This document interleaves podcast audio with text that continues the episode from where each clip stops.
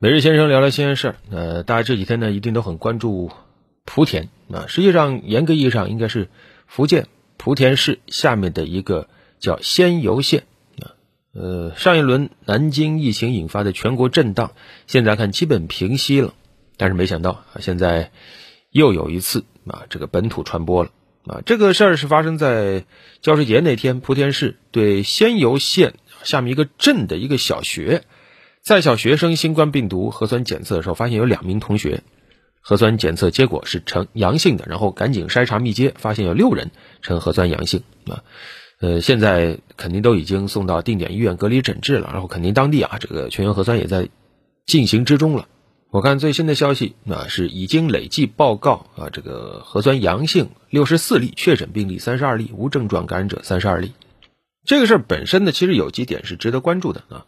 本身当地我相信啊，只要当地开始重视了，我想这个疫情一定能控制下来。但是现在我们要关注的是几点，首先就是传播链条的源头啊。有人说是这个同学的父亲啊，这个同学的父亲呢是境外返莆田人员啊，他已经在当地定点酒店先集中隔离了十四天，然后呢又点对点送到了这个仙游县集中的隔离点继续集中隔离，那就是二十一天集中隔离，其中呢九次核酸检测结果均为阴性。啊，然后呢，到了九月十号，核酸检测结果呈阳性。那这样的话，这个病毒潜伏期就相当长了啊。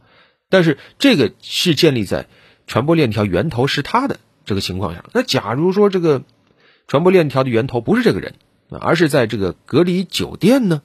啊，但这个就需要进一步的调查取样了，看看这个隔离点的环境样本有没有发现阳性。目前来看，似乎还没有。另外还有一些人说，那这个隔离时间是不是不够啊？实际上，自从这个德尔塔病毒流行以来，我国也发生了好几起境外关联病例。那确实，德尔塔病毒它传染力更强。目前呢，大家共识就是德尔塔病毒的载量高，排毒时间很长啊。那么，目前大多数城市对于入境人员的这个防疫隔离措施是十四加七啊，十四天集中隔离，七天居家隔离啊。这回这个同学的父亲刚才说，实际上更严格，对吧？集中隔离二十一天啊，然后是居家健康监测。但是现在来看，可能啊。还是有漏洞啊，那么是不是这个十四加七，大家就说啊要延长，比如说十四加十四，但实际上目前根据相关的流行病学的研究来看，哪怕你十四加十四，也未必能行啊，而且隔离时间太长，它也会带来其他的一些问题啊，而且现在来看，光靠核酸那，它的这个检测筛查方式啊，可能也面临一些挑战，你比如说假阴性的存在啊。就是核酸检测对吧？测出好多次阴性，突然出现阳性这种情况已经有好几例了啊。然后还有这种就是变异病毒本身的一些特点，它对于核酸检测都带来一些挑战啊。所以现在实际上全世界都期待是不是有一些更快、更高效、更准确的检测排查方式，尤其是针对境外人员啊，对他们来进行一个快速准确的判断呢？啊，而且慢慢的。我们说这个疫情防控进入新阶段，就是很多人都接种过疫苗了啊。以前说进行抗体检测，那现在都打过疫苗了，你抗体检测也不太好用了啊。现在有时候用抗原检测啊，有些国家在尝试，像英国等国在尝试啊，但是行不行啊，靠不靠谱，能不能大规模推广，还需要等待相关的数据和新的研究成果。另外还有一点需要关注的就是，目前来看，对于大城市啊，这种风控相对来说还。比较好进行，但是对于县、镇、村啊这种管理，实际上是有很大的挑战的，因为这个农村地区本身防控能力确实很有限啊，有些地方它甚至人口又多，而且还刚脱贫，你哪有那么多资源去做这个事情呢？你像这回的这个仙游，它实际上就是刚刚实现脱贫啊，你不要觉得莆田就一定特别发达，那还是会有存在一些相对落后的地区的。当然，也有一些朋友说了：“哎呀，那算了吧，还是指望特效药吧。”啊，这个就更远了。目前，呃，确实全世界都在寻找能不能有有效治疗新冠的这个药物。目前大概有两条路径啊，一种就是这个以抗体类为主的所谓的生物大分子药物啊，另外一种小分子化合药，就是说来抑制病毒的，专门针对病毒的。目前抗体类呢发展还比较快啊，包括。这个单克隆抗体啊，或者说是这种抗体鸡尾酒疗法，当时特朗普用的就是那种啊。我国现在在这方面也有相关的进展啊。国药集团近日就宣布，针对德尔塔变异病毒有效的单抗，对新冠肺炎的这个预防治疗效果，在小鼠模型中已经得到验证了啊。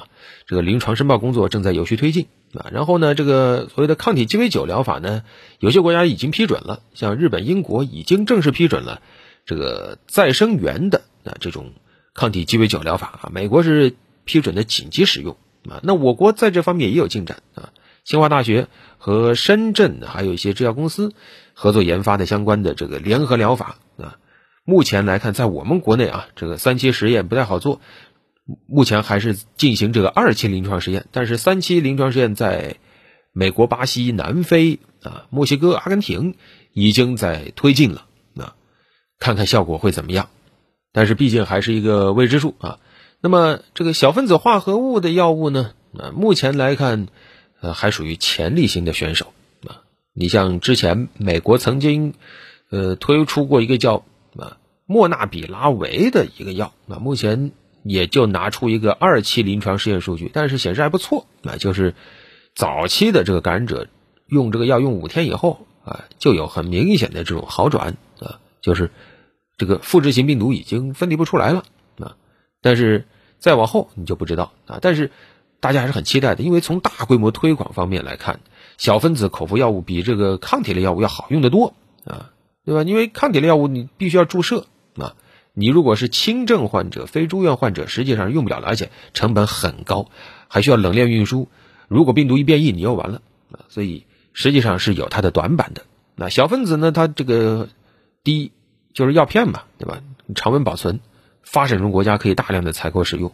啊，而且呢，一旦它真的有的话，那实际上针对的病毒它是一个靶点，出现突变的可能性比较低啊，更适合对付像新冠病毒这种老突变的这种东西，所以属于潜力股啊。但是什么时候能有，这些也都是未知数。